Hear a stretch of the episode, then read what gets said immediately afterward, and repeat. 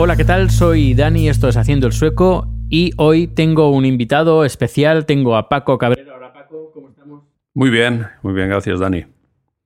Pues bien, Paco es importador, mejor dicho, eras importador de producto Delicatessen. Ajá, delicatessen y también tienes muy buena relación con el vino, ¿no? Sí, ya desde hace muchos años empecé como agente, un tipo de representante de bodegas españolas, eh, prácticamente toda España. Bueno, luego ya hablaremos de, de un poquito de vino español. Vale. Eh, ¿Cuánto tiempo hace que estás aquí en Suecia? Bueno, llegué un noviembre del año 1972, o quiere decir que llevo ya más de 42 años. Pues, 43 este año. wow, pues el mismo año que yo nací, el 72. 72. Muy bien. Dios, ¿y qué, y qué tal? ¿Qué, cómo, fueron, ¿Cómo fue la experiencia en el 72? Bueno, la experiencia, creo que hay muchos que pasamos la misma experiencia. Encontramos una mujer, una sueca en, en nuestro país y, y, bueno, cuando uno termina sus obligaciones en España, como yo, la mili, el servicio militar y tal, pues eh, tienes curiosidad de, de ver el país Ujú. y de encontrarte con aquella muchacha y, y, bueno, yo salí con todavía Franco en vida, ¿no? Ajá. Así que para mí fue una experiencia exuberante. Así que eso de las suecas, ¿cómo están las Eso suecas? existe, existe. Sí, sí, existe, existe. Y me he encontrado con varias parejas que aún que vinieron aquí por la época de las suecas. Sí, Sí, sí. sí, eh, a ver, todavía tengo la misma sueca, quiero decir, no... Sí, sí, sí. sí. Quizás se puede decir que he tenido suerte. Muchos han cambiado, ¿no? De sueca bueno, varias de veces. sueca. No, es bien. sí. Así que lo- te has dedicado principalmente a importar producto español. Bueno, el, el- mi primer, los primeros trabajos, porque al principio naturalmente llegas eh, como extranjero y, y seguramente pues el trabajo que sabías hacer no existe aquí. Y tienes que empezar pues haciendo de todo. Y durante quizás el primer año, pues quizás tuve cinco o seis trabajos diferentes. Cosas pues completamente para mí extrañas, pero bueno, pues, fue una experiencia. Trabajabas dos, dos o tres meses en un lugar y luego empezabas en otro sitio. Bueno, con el tiempo empecé a trabajar de pintor, porque yo venía ya de una familia de, de construcción. Mi padre tenía una empresa de construcción en Tarragona y, y bueno, y en aquellos tiempos pues no había trabajo de, de- de albañilería, para decir algo, en el país, pero tuve un amigo, un amigo sueco que era pintor y me dijo que, bueno, como la pintura y, y la albañilería estaba cerca, estaba todo dentro de la construcción, dice, quizás podrías empezar. Y sí, sí, y durante 20 años estuve trabajando de pintor. Eh, los últimos seis o siete años, que siete años que estuve en, en el oficio, era maestro de pintores. Ajá. Lo que yo enseñaba eh, a un pequeño grupo que naturalmente se iba renovando, eh, unos aprendices, que digamos el aprendizaje son cuatro años para Ajá. ser pintor en Suecia. Y entonces son dos años que mm, los muchachos o muchachas están en, en la escuela y los dos últimos años del aprendizaje están en una empresa De trabajo. Igualito que en España, ¿no? Que los pintores. no sé, no tengo ni idea cómo creo, que, funciona. creo que funciona de que si puedes aguantar una brocha con una mano, ya eres pintor. Bueno, lo que dicen en Inglaterra, ¿no? Can you pee? Can you paint? Can you pick, can you paint. Sí. Qué bueno, qué bueno. Pero ya, ya cuando tenía 40 y... Bueno, hubo una crisis eh, dentro de la construcción muy fuerte en los años 90, principios de los 90. Y se despidieron pues toda esta gente joven que teníamos, ¿no? Y fue- porque son los, los que los que los últimos que entran en una empresa son los primeros Que se despiden, ¿no? Entonces estos muchachos y muchachas, eh, bueno, los, los- se despidieron y, y entonces, bueno, de una empresa que éramos 300 pintores nos quedamos 50 Wow. solo. Fue una crisis muy fuerte ¿eh? en la construcción en el año 91-92. ¿Una equivalencia con la crisis eh, que hubo en España? Sí, supongo que son, son crisis que vienen cada 10 años. Luego, al cabo de 10 años, nos vino otra que era de dentro pues, de lo que era la informática, ¿no? dentro de la, la- la burbuja de la, de la informática que salieron al principio de los años 2000. Pues pasan esto, digamos, son, son crisis. eh, eh, bueno, que son cíclicas, exactamente 10 años más o menos, se, se calcula, ¿no? Y, y entonces también ya tenía yo 40 y casi 45 años y, y pensé que eh, trabajar hasta los 65, 20 años más de pintor no, no, era, mi, no era mi carrera. Me lo pasé bien con la, con la gente joven, era una cosa que verdaderamente que me, me gustaba porque veía que se aprovechaba ¿no? para algo, gente joven que venían completamente cero y salían eh, hechos unos profesionales ¿no? en la pintura. Y esto era agradable, era satisfactorio. Pero bueno, entonces resulta que, ya me cansé, me cansé y dije que no quería continuar, paré, en aquellos tiempos pues me ayudaron durante cinco meses la empresa para hacer eh, cursos eh, en algo que yo quisiera hacer. Eh, yo no sé si, si existe hoy, ¿no? No, no lo sé. Pero en aquellos tiempos existía. Ajá. Y entonces, digamos, eh, son unos convenios que hay entre los patronos y, y el sindicato. Y entonces hay un dinero específico para gente que, que, no pueden continuar trabajando en el oficio que tienen y quieren cambiar de oficio. Ajá. Entonces, pues, se les busca, si aquella persona está decidida a empezar algo nuevo, pues quizás hay la posibilidad de, de, de ayudarla, ¿no? Y en aquellos tiempos, pues bueno, pues no, no sabía exactamente lo que iba a hacer, pero el tema de, de, lo que es la gastronomía y, y, bebida y tal siempre me interesó mucho, ¿no? Y pensé que quizás sería interesante. Y, y sí, durante cinco meses pues aprendí pues lo básico para, para, arrancar una empresa. Lo básico. Entonces ya al cabo de cinco o seis meses pues empecé, arranqué mi propia empresa, que era yo solo, ¿no? Y, y, entonces empecé a pensar qué es lo que podría hacer. Tuve la suerte de encontrarme con un, con un compatriota catalán, él también de, de, Barcelona, que él ya tenía una tienda de delicatessen. Ajá. Se llama Miguel Rubira. Y Rubira tenía una, en el mismo barrio que yo estoy viviendo ahora y yo lo conocía de, de, ya de antes, de mucho antes. Y bueno, y, entonces le dije que estaba con intención de, de hacer una, una importación de productos españoles. Y él lo que estaba haciendo en aquellos momentos era importación de productos italianos. Porque el, el producto italiano es el que, el que, más se conoce aquí, el que más se vende, ¿no? Porque eh, si lo, lo, venden mejor. Y, y, y, estábamos hablando de, del, del año, imagínate, debía ser el año 92 o 93, 1992-93, ¿no? Eh, lo que Suecia no estaba todavía dentro del mercado europeo, uh -huh. ¿vale? Dentro de la comunidad europea. Y eso significaba que los productos españoles eran complicados de entrar. Ajá. ¿Vale? ¿vale? Porque, digamos, aquí se pedían muchos requisitos y muchos, muchas normas, ¿no? Eh, yo le dije que si quería podíamos estar juntos y, y, trabajar juntos. Y sí, hicimos compañía en conjunto y entonces empezamos a importar productos españoles. Eh, yo me dedicaba a España y él a Italia, porque uh -huh. él ya conocía Italia mucho mejor. Y, y, bueno, al cabo de dos años aproximadamente, Suecia entró dentro, en el 95 entró dentro de, de la comunidad europea y, y, todo fue mucho más fácil, claro. Las fronteras se abrieron, eh, quiero decir, ya los, los, impuestos, todo ya, ya era una cosa que era mucho más fácil de dirigir. Y durante 10 años, eh, sí, 2005, 2006 aproximadamente, estuvimos trabajando juntos. Eh, haciendo importación de productos españoles. Y entonces, pues conozco bastante bien eh, bueno, pues la manera de introducirlos y la, y la, problemática que hay alrededor de, de este tipo de, de producto, ¿no? Uh -huh. de, de, introducirlo en Suecia. Pero España vende eh, aquí producto español se vende o no o es más Italia por ejemplo. Italia es el número uno. Mm. Italia es un país donde siempre nos, nos ha, y sin embargo tenemos productos que son muy, muy comparativos. Hay, hay, productos que son muy iguales al producto italiano. Por ejemplo, España estamos en el mismo, el mismo clima, para decir algo, ¿no? Mm. Tenemos los mismos productos. El aceite, por ejemplo, no hace falta sí. discutirlo. Mm. Eh, aceite de oliva.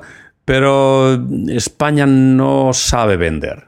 España, quizás el problema viene de ya mucho tiempo durante la dictadura, que mm. tuvimos unos 40 años eh, de un país muy cerrado al exterior y entonces todo, todas las empresas que se montaron en aquellos tiempos era para consumo nacional. ¿Vale? Lo que nadie aprendió idiomas, nadie, nadie se preocupó en salir al extranjero. ¿eh? Mm. A ver, nadie es generalizar, pero eh, las empresas grandes sí que lo han hecho. Por ejemplo, Miguel Torres, si hablamos de vinos, sí, sí, o en, en, Rioja, o digamos, hay empresas grandes que sí que ya desde el primer momento sabían cómo exportar. Pero la mayoría, la mayoría vendían al vecino, para decir algo. La fabriquita que tenía de conservas se la vendía a los cuatro pueblos que tengo alrededor sí. y, y, así se crearon las empresas españolas. Y, y para ellos, pues todavía hoy, por, claro, estamos generalizando, ¿no? Pero todavía hoy hay muchas empresas que tienen grandes problemas para, para salir al extranjero. Eh, sobre todo idiomas, se desconoce el idioma, se conoce muy poco la cultura exterior de venta, de cómo se vende al exterior. Uh -huh. eh, le cuesta mucho al español hacer inversiones para vender su producto. Sí, que se creen que es venir aquí, poner su producto en el Sí. mercado y se venderá solo. Siempre, siempre, siempre. Es un gran problema este. Con los italianos era mucho más fácil. Todos los productos italianos que vendíamos era muy fácil de llegar a un acuerdo y decir, vale, pues partimos gastos. Nosotros ponemos nuestra parte aquí, estamos presentes en el mercado, hacemos las actividades que hay que hacer para, para vender el producto, pero vosotros nos ayudáis pues o con producto o con dinero, ¿no? y, y el italiano lo entiende, al pero a la primera. Y el español no hay manera. No hay manera. Te trae al, el libro de pedidos y dice, ¿cuánto le mando?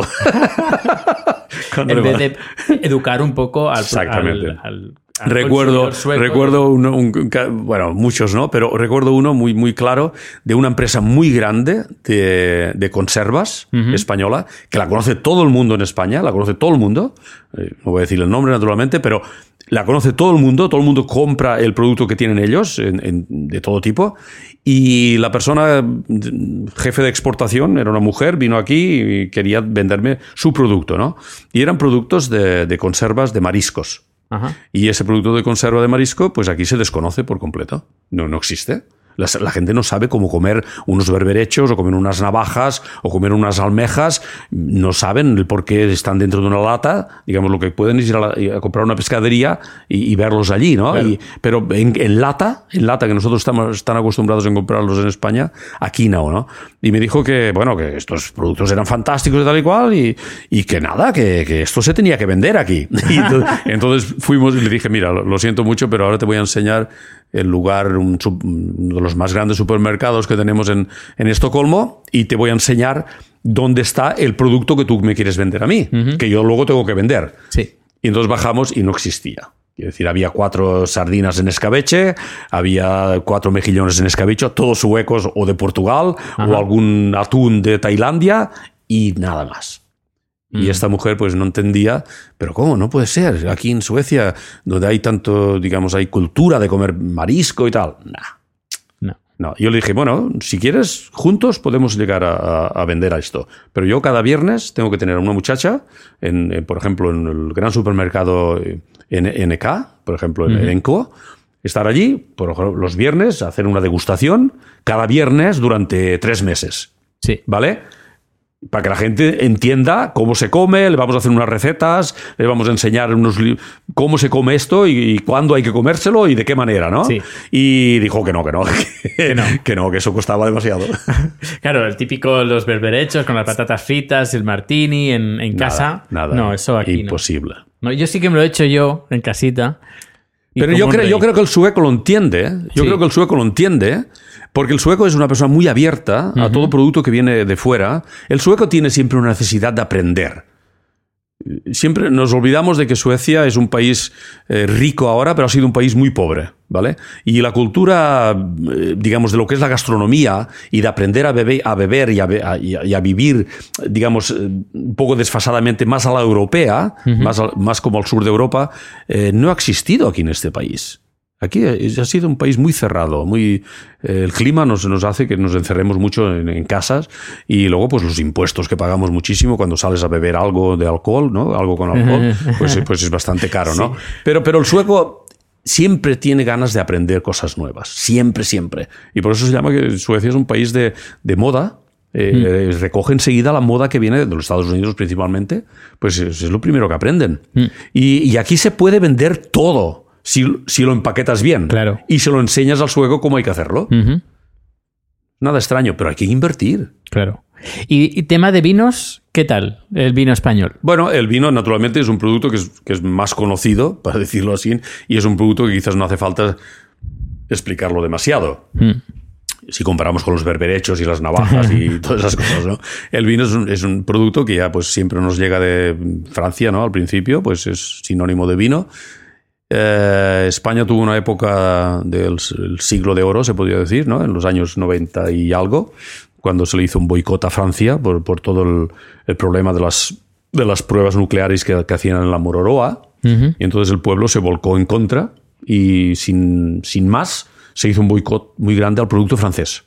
Ajá. No desconocía eso. Sí, y fue muy fuerte, muy fuerte. Y fue entonces cuando de pronto eh, la gente también, se- eh, al, al- al no querer comprar vino francés, que es lo que se compraba siempre, pues buscaron otro país eh, pues con vino también, ¿no? Y el vino español se vendía, pero no. Llegamos a un momento que teníamos el 50% del mercado. Wow. Que son.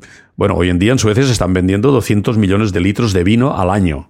200 millones de litros, ¿vale? Y en aquellos tiempos, pues quizás menos, pero era una burrada de, de litros, ¿no? Eh, pues bueno, eh, tuvo un éxito muy grande, el vino, el vino español tuvo una aceptación muy buena y, el- y el vino pues se, se- se quedó más y más aquí en el, en el país, ¿no? Ajá. Eh, hoy en día estamos perdiendo mercado continuamente, Oh. pero bajando en, en picado, para decir algo. Del 50% que teníamos, quizás hoy estamos a 12%.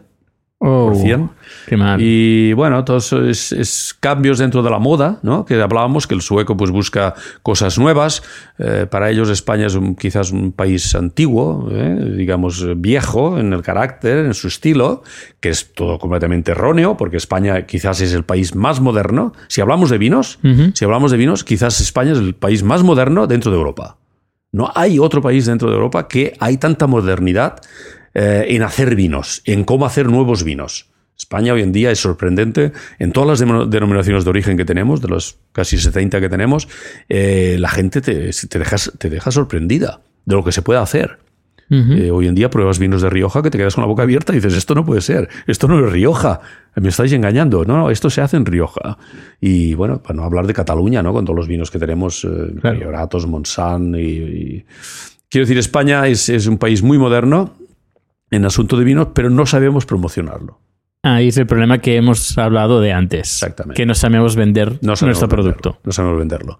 Y bueno, tenemos un monopolio y el monopolio, claro, es el dueño, ¿no? El monopolio es el que decide qué vinos van a entrar en el mercado y ahí mm, muchas veces la política no nos ayuda. ¿eh?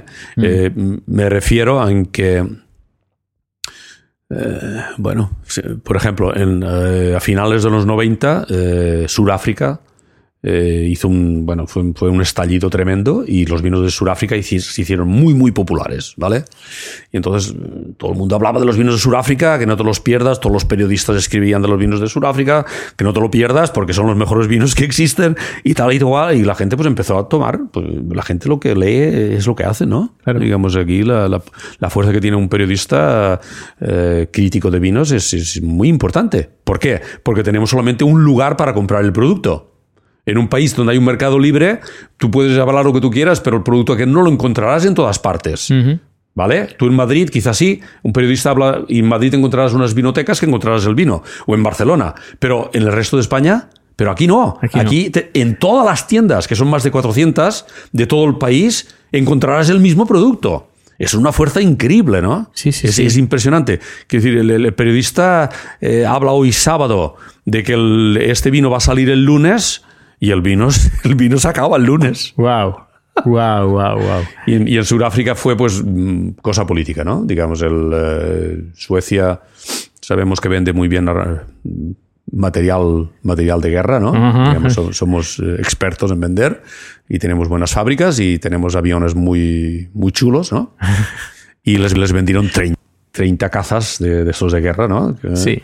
que eso vale una fortuna, ¿no? Te puedes imaginar, cada avión vale millones y millones, ¿no? De coronas.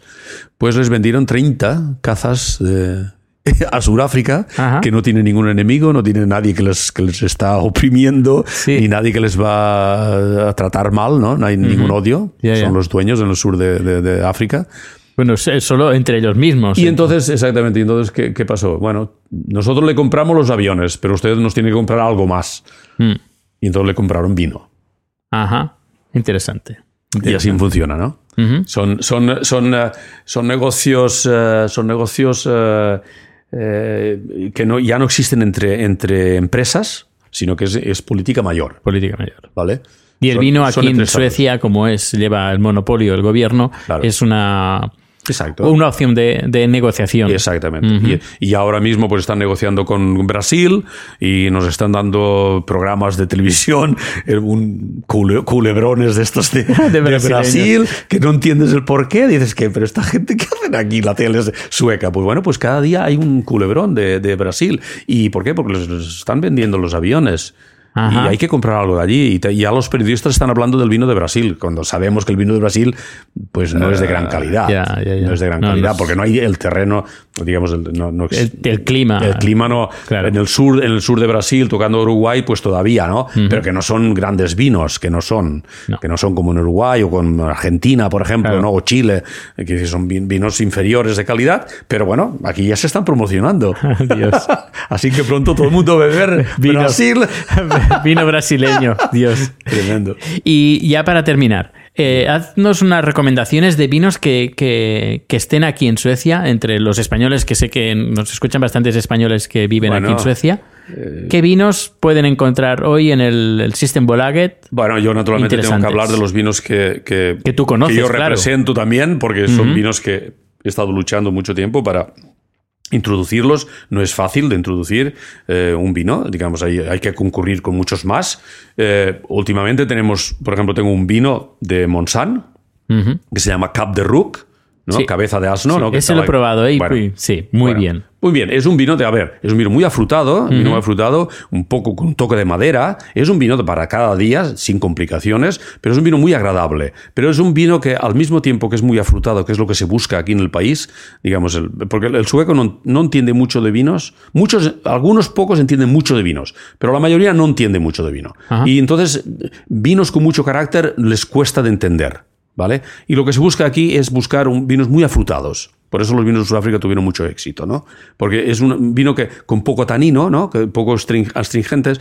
eh, y entonces este, vino, por ejemplo, de Monsanto tiene pues un poco de mineralidad, es mineral porque tiene, viene una zona con, con mucha montaña, ¿no? Y muy y calcárea y tal. Y el vino pues es muy agradable, tiene carácter, al mismo tiempo de ser, tiene un poco de carácter, tiene, tiene- ya es se hace interesante, ¿no? Un vino para cada día. Creo que vale 81 corona ahora, ¿no? En- han subido el impuesto un poquito. Vino y tal. Y ahora hace nada, un mes solamente, me ha salido un vino de Terra Alta, Ajá. que es, este es un poquito más caro, vale 119 coronas, pero es un vino muy interesante, muy interesante, con mucho carácter, es de garnacha negra y garnacha peluda, que es otro un tipo de garnacha también un poquito especial, muy ácida, que también le da un carácter especial. Y este vino ha tenido un- tiene, bueno, hace un mes y pico que ha salido y tiene mucho éxito. Todos los periodistas han escrito muy bien del vino y se llama Via Terra Selection. Y no has, te- no has tenido que comprar ningún barco, ningún avión, ¿no? No, Para que- no. Aquí hay que hacer un, un vino que sea interesante. Sí. Hay que, naturalmente, pues eh, enseñar al monopolio de que estos vinos existen y con el tiempo, pues, eh, pues te hacen un tender, ¿no? Digamos una, una, una demanda eh, y entonces hay que, hay que entrar a competir, ¿no? Con todos los vinos que se presentan. Estos dos vinos que hablamos, yo creo que los dos tuvieron que competir con 25 vinos más de la misma denominación de origen. Ajá. ¿Vale? Entonces, lo que quiere decir que to- todos los importadores que pueden conseguir un vino de este carácter que el monopolio está pidiendo Sí. y a este precio que el monopolio está pidiendo, tienen que entrar a competir. Y compiten todos entre ellos. Y entonces, a ciegas, porque es un- una cata a ciegas, el vino, pues el, el que los tres catadores encuentran que el vino es el, el que se acerca más a lo que se se está buscando y el Ajá. precio es correcto, es el que gana. Interesante. Y ahora este vino pues estará eh, seis meses eh, dentro del monopolio, garantizados. Y si el vino se vende bien, quizás nos quedaremos seis meses más. Pero son vinos interesantes, son, estos dos son de Cataluña, naturalmente tengo otros vinos de Rioja, naturalmente muy interesantes, mucho más caros. Eh, están entrando vinos interesantes, siempre. ¿Cuál es el nombre del segundo vino? ¿Lo puedes repetir? Vía, Vía Terra Selection. Ujú, Vía Terra Selection. Pues compraré uno Añado para probarlo. 2013. Añado 2013, eh, 119 coronas. Y ya, no es un vino quizás para todo el mundo, porque ya te sabes es un poco psicológico pasar de 100 coronas, pues la gente ya se lo piensa un poco, ¿no? Mm. Eh, no está en todas las tiendas del monopolio, las puedes pedir en cualquier tienda, puedes pedir el producto, pero eh, eh, sabemos que es un vino que gusta. Quiero decir, es un vino con carácter, hay que tener en cuenta que es un vino muy joven, hay que decantarlo para, para aprovechar todo, toda la fruta que tiene y todo el carácter que tiene, pues decantarlo en una decantador pues media hora, una hora antes de cenar. Ajá. Para que, para que el, aire, ¿no? el oxígeno, pues rompa la fruta y verdaderamente es cuando sale pues todo lo mejor. Todo lo mejor. Perfecto. Eh, y, el tipo, y el de Monsanto, pues es un vino pues a abrir y beber. Sí, el de Monsanto sí que lo he probado y a veces he ido a casa de amigos y le he llevado la, Sí, botella. Y, y muy bien, ¿eh? Y Sí. muy bien. No, a la no, gente le ha no, encantado. Sí, no, de verdad, es- son, son vinos. El Cap de Ruc es un vino fácil de entender, es afrutado, no exige mucha comida pesada, para decir. Lo puedes tomar como tú quieras, puedes tomarlo como un- una copa. Eh, Así, así a pelo, o, o si no, comer alguna cosita, ¿no? Un pollo, o algún, algún- algo de cerdo, alguna ensalada, no sé. Y el, y el Vía Terra ya, el Vía Terra pues ya exige quizás un poquito más de carne, ¿eh? un poquito más de carne, también va muy bien con pollo y tal, pero este hay que decantarlo. Y además, este ya es un vino también de guarda. Es decir, si uno está interesado puede guardar el vino sin problemas 5 o 6 años, que el vino se va a conservar bien. Pues perfecto, pues muchas gracias Paco. De Nos nada. has dado unas clases A vosotros. magistrales de, de importar, de importación, de vino, de Hay mucho, vivir aquí. hay Ha sido fantástico. Hay mucho para aprender. Sí, sí, sí, eso sí, cada día. Pues muchas gracias. Gracias. Nos vemos. Hasta Gracias, luego. Hasta luego.